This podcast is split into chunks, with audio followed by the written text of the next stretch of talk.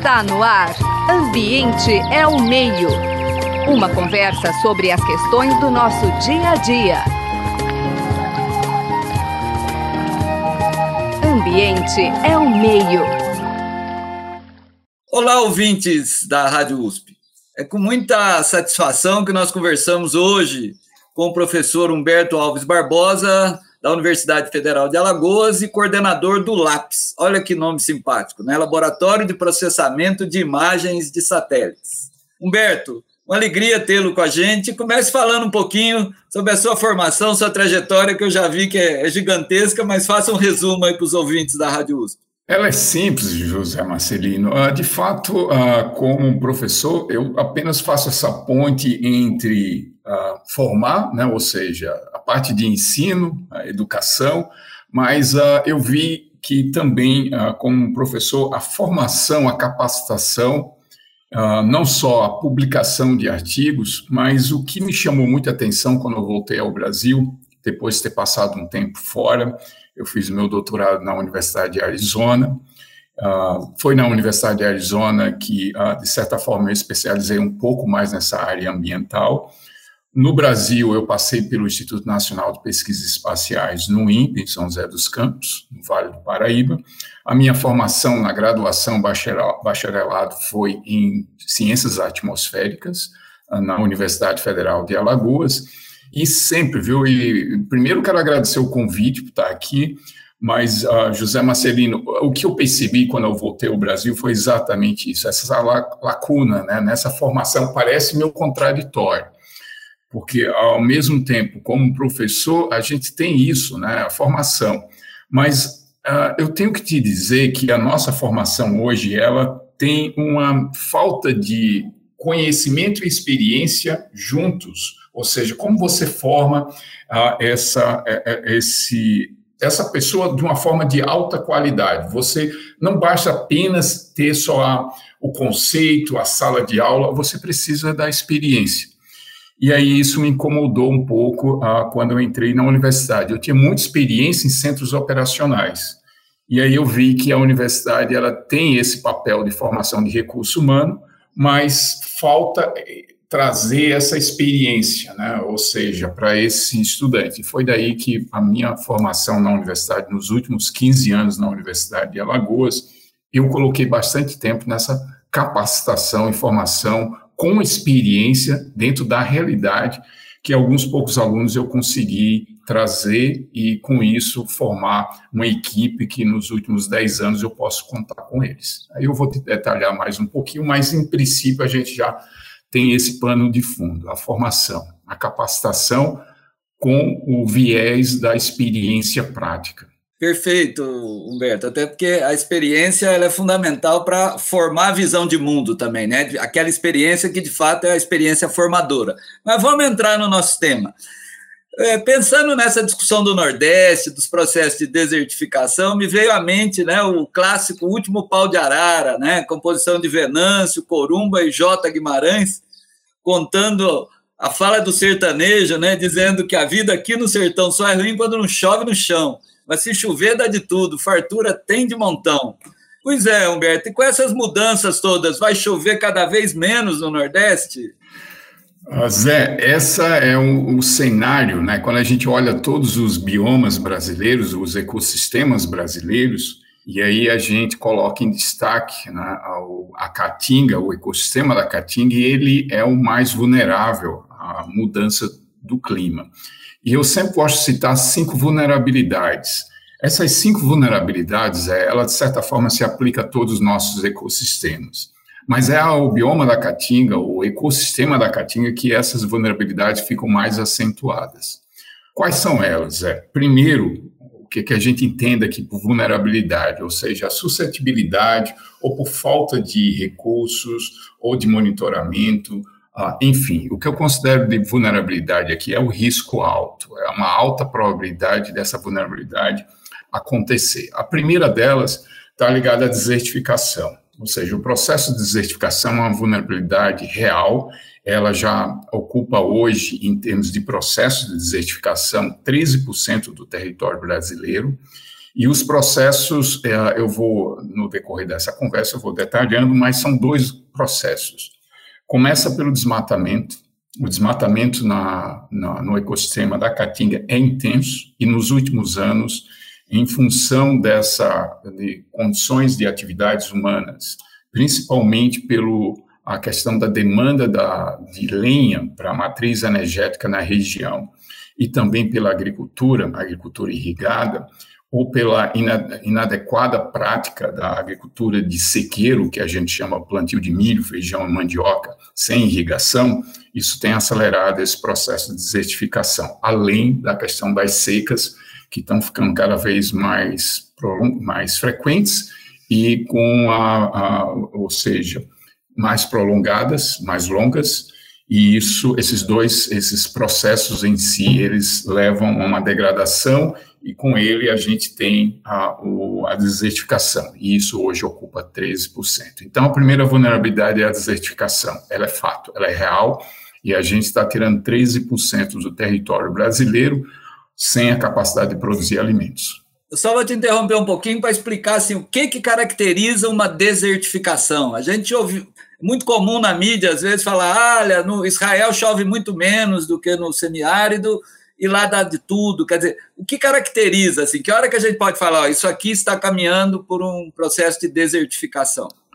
Primeiro, a gente não tem uh, o território brasileiro, é um território continental de grandes dimensões, a gente tem ecossistemas bastante distintos, então não temos um processo natural de desertificação. Tá? Isso não existe, a desertificação natural no Brasil. O que existe foi uma, um, processos de ocupação, né, o uso e ocupação desse solo.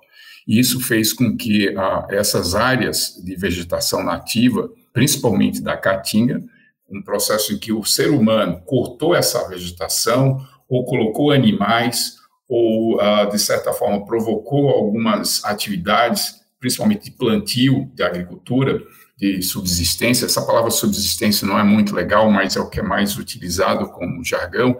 A gente chama sempre agricultura de sequeiro, e essas atividades são atividades humanas. Além disso, você tem uma característica, sim, que é natural na região, que são as secas. Elas são recorrentes e a gente já tem um registro desde 1845 de secas. Elas são muito frequentes, é no DNA da, da Caatinga, porém, nos últimos anos, nessa década, nesse século XXI, a gente teve a seca mais prolongada do Brasil, de seis anos de secas.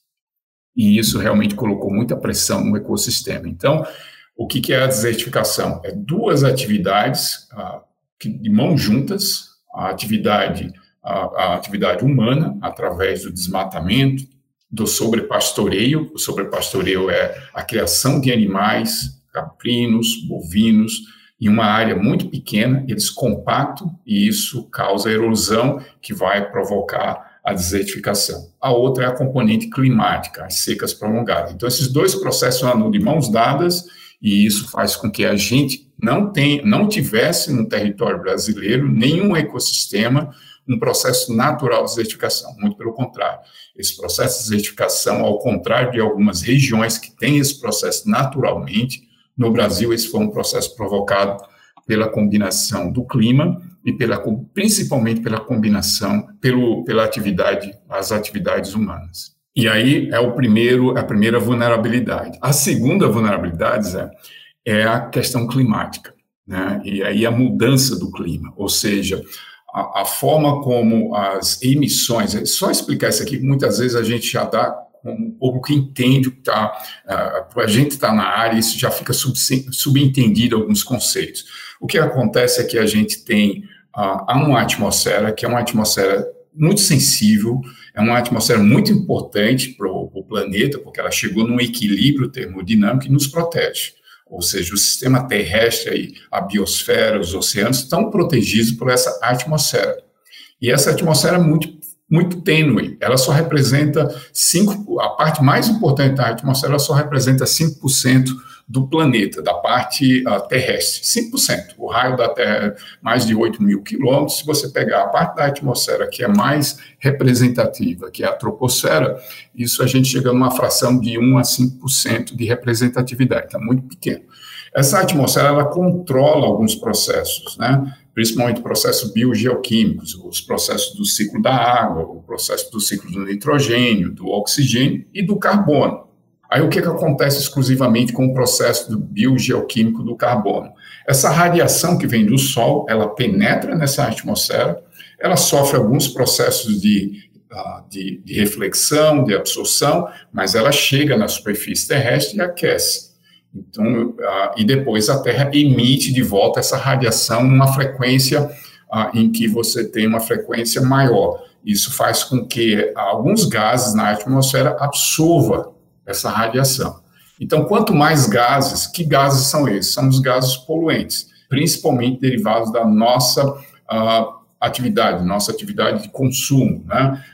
CO2, monóxido de carbono, o ozônio, entre outros compostos que absorvem essa radiação que é emitida da superfície terrestre. Então, quanto mais gases eu tiver presente nessa atmosfera, mais aquecida ela vai estar, e com isso o planeta já, vai, já foi registrado agora em todo o planeta, desde o IPCC 1988, que é um grupo, né, um painel responsável por essa compilação de relatórios indicando para os governos e indústrias o, o, qual é a recomendação científica, né? o, que, que o que, que, deve ser feito, sabendo que o planeta está em aquecimento e que atualmente a, esse aquecimento, essa temperatura que está acima, né? só para você ter uma ideia, Zé, a nossa temperatura interna é 36,5 graus Celsius, tá? É o, a parte biológica nossa, ele mantém essa temperatura, mesmo que esteja muito frio ou muito calor, a tendência é a gente, o corpo, manter essa temperatura 3,5 36,5 graus Celsius. 3 graus acima dessa temperatura corporal, eu vou estar em colapso. Tá? Meu cérebro já não vai estar numa situação agradável, eu vou estar tendo algum problema uh, de incômodo ou mesmo febril ou podendo levar à morte, à convulsão cerebral. Da mesma forma, 3, 3 graus abaixo de 36,5 vai me dar uma situação de desconforto, podendo levar à morte. Então, vamos fazer essa analogia como o planeta. Então, nesse momento, o planeta está com 1,1 graus acima do que ele tinha em 1850, antes da Revolução Pré-Industrial. Essa é a nossa referência. Né?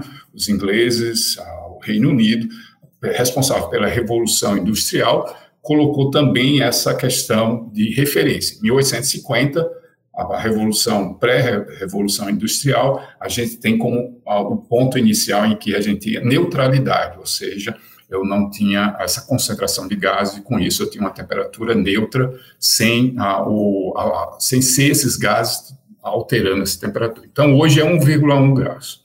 o IPCC, que é esse painel, um grupo de pesquisadores, formado mais de 320 pesquisadores, mais de 190 países, eles são representados por governo e eles compõem uma, um grupo e com eles são uh, elaborados relatórios. Então, o sexto relatório vai ser finalizado agora 22 de fevereiro, e ele já vem apontando, se a gente não mantiver essa temperatura de 2 graus, abaixo, o ideal 1,5 graus, mas até 2 graus ainda está, as condições climáticas podem ainda ser, uh, de certa forma, adaptadas. O ser humano vai conseguir se adaptar ou vai tentar diminuir esses impactos. Porém, o que está se vendo é que a, a, velocidade com que as atividades humanas estão ocorrendo, e principalmente o uso de combustíveis fósseis, a gente deu um salto com a revolução industrial utilizando os combustíveis fósseis. A gente precisava dar um outro salto agora para energias ah, renováveis, né? E isso a gente está fazendo de uma forma lenta e o, o esse grupo do, do, das Nações Unidas, o, né, o IPCC, coloca que a gente tem que fazer essa transição mais rápida e zerar até 2050. O Brasil quer zerar até 2060. E essa é a situação. A gente está num momento em que uh, os eventos extremos, que são muito condicionados por essa, esse aquecimento, por essa combustão dos combustíveis fósseis, desmatamento, queimada, são os principais processos uh, em que essa temperatura uh, chegou mais recentemente uh, do planeta, né? A gente está falando com o planeta como um todo, 1,1 graus Celsius. Você está no é a segunda, de itens, isso, mas eu Essa é a segunda vulnerabilidade. A primeira a gente falou a desertificação, agora a gente falou das mudanças climáticas, e em que sentido as mudanças climáticas eu só, alteram... Só quero te, fazer só um esclarecimento, que às vezes a pessoa ouve falar 1,1 grau desde 1850, 2 graus. Quer dizer, no senso comum, a pessoa fala, ah, mas isso não é nada, né? Eu acho que é porque que é, é, essa aparentemente pequena, pequeno aumento na média é tão crítico, Humberto. É, ela é muito crítica porque ela, de certa forma, a gente tem a, algumas superfícies que elas determinam esse balanço de energias. É. As regiões polares, teoricamente, elas, teoricamente não, elas sempre foram regiões cobertas por gelo e isso afeta, de certa forma, reflete boa parte dessa energia. À medida que essa temperatura vai aumentando, as regiões polares vão se, de, vão se derretendo e isso altera o balanço de energia e isso mexe com todo o sistema, de forma que a gente tem eh, enchentes e, e, e outros processos que ocorrem em função de secas e chuvas intensas, extremas como as mudanças climáticas, como o papel da mudança climática afeta o ecossistema da Caatinga muito direto, ou seja, a gente vai ter o regime de chuvas, a gente já vê isso com os dados observacionais, com dados medidos em superfície, por estações meteorológicas, por, uh, por outros instrumentos, de que a gente já está vendo que as precipitações, as chuvas têm diminuído, e com isso você tem uma maior evaporação, ou seja, você está colocando muito mais ah, ou seja, o ecossistema sendo desmatado, com menos chuva, mais degradação, a gente está colocando mais carbono que estava armazenado nesse ecossistema, no solo, de volta para a atmosfera. E é um processo uh, cíclico, em forma, de forma que a gente tem menos chuva, então significa mais evaporação e significa que a, a, atmosfera vai ficando mais seca naquela região, vai chovendo menos, vai se formando menos nuvens e com isso você começa a tornar uma região cada vez mais árida. É uma região semiárida, mas ah, ao longo dos anos, com a diminuição da chuva, com o desmatamento, isso torna a região cada vez mais árida e com isso a produção de alimentos também, porque é uma região que tem uma fragilidade no regime de chuvas é muito concentrado o regime de chuvas, vai de fevereiro a maio. Chove o ano todo, mas a concentração de chuvas se restringe basicamente de fevereiro a maio. Então, esse é um impacto direto das mudanças climáticas, ou seja, o aumento da temperatura na região semiárida, o que torna o solo, os nutrientes do solo, os micro-organismos do solo, eles não conseguem ah, se sobreviver a uma temperatura que a gente já mediu em torno de quase 50 graus nos 5 centímetros da, do solo ah, na região nordeste do Brasil. Então, desertificação, mudança climática através da redução de chuvas, e essa redução, alguns modelos já colocam 40% de redução até 2100. 40%, mas de fato já tem regiões muito próximas disso, algumas áreas onde essa redução é muito maior do que realmente os modelos ah, tinham previsto inicialmente. A terceira, que a gente coloca muito ênfase, é a questão da vulnerabilidade do conhecimento, Zé. Bom, o que, que, é isso? O conhecimento é o seguinte: o ecossistema da Caatinga é um, um, ecossistema extremamente ele é endêmico, né? Ele é muito característico da região. Ele só tem no Brasil. A Caatinga é uma vegetação, uh, um ecossistema tipicamente brasileiro. Tem espécies que a gente não conhece ainda. Tem uma alta biodiversidade, né? embora muita gente talvez ache que é só aquele, aquela vegetação morta, branca na época seca, mas ela tem uma alta biodiversidade.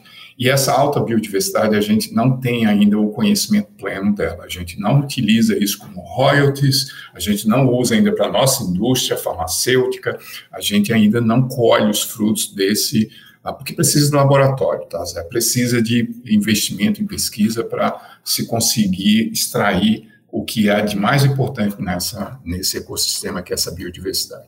Eu queria que você explicasse um pouquinho também, assim, que estados a região de Caatinga abrange, quer dizer, tem uma similitude, é semiárido e, e, e a Caatinga é a vegetação natural, ou tem, você tem semiárido que não é Caatinga? Dá para explicar um pouquinho? Exatamente. Está sendo de uma forma por igual também esse processo né, de, de desertificação. Tem regiões mais críticas. É isso por isso que a gente fala da vulnerabilidade do conhecimento, Zé, porque o que, que acontece? A Caatinga ela é muito diversa e olhando a Caatinga, ela tem áreas que ela, de microclima, ou seja, de regiões com muito características de solo e chuva muito específicas, que ela cria uma, espécies de caatinga muito diferenciadas de outras espécies em áreas onde você tem um solo ah, com certas características e o regime de chuva também. Então, é uma região heterogênea. Ah, embora a gente possa imaginar que o semiárido brasileiro ele seja uma região homogênea, ele não é. E uma das características para que a gente entenda essa questão da vulnerabilidade do conhecimento Cada município no semiárido brasileiro, ele, ele, ele segue três critérios nos últimos, nos últimos 20 anos, a SUDENE, a Superintendência, Superintendência de Desenvolvimento do Nordeste e outros, e a União criaram, cri, criaram critérios para definir o que é uma, um município semiárido.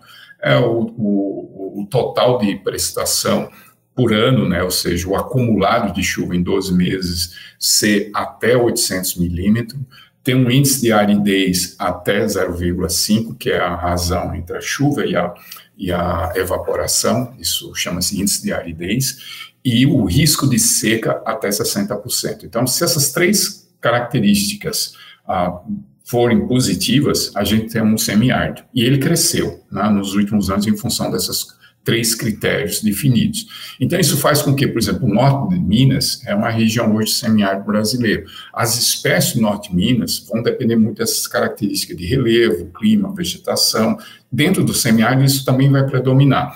E é exatamente que a vulnerabilidade do conhecimento que a gente a, sente isso, porque a, a, a, gente não tem o total domínio quais são as áreas mais críticas do, do ecossistema brasileiro da caatinga, que possa ter mais suscetibilidade à desertificação, às mudanças climáticas, às espécies mais resistentes, e isso tudo leva a, exatamente a essa vulnerabilidade do conhecimento. E o principal a, é que o nosso agronegócio, a gente conseguiu, desde os anos 70, com muito investimento na área de a, ciência, a gente conseguiu dar um salto em tecnologia e adaptar as nossas espécies e ter hoje uma produção uh, de agronegócio bastante reconhecida e, de certa forma, até às vezes colocada como o celeiro do mundo, ou pelo menos em alguns commodities responsável por garantir a segurança alimentar.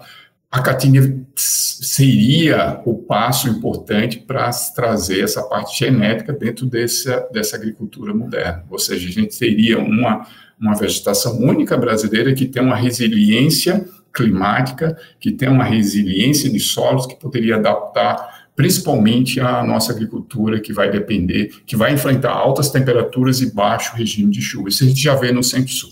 Então, essa é a terceira, a vulnerabilidade ah, do conhecimento. Depois vem a vulnerabilidade institucional. Eu falo isso agora faz sentido mas eu já falo disso há vários anos. Obviamente que é o nosso cenário político hoje, quando a gente fala vulnerabilidade institucional, as pessoas ficam até um pouco.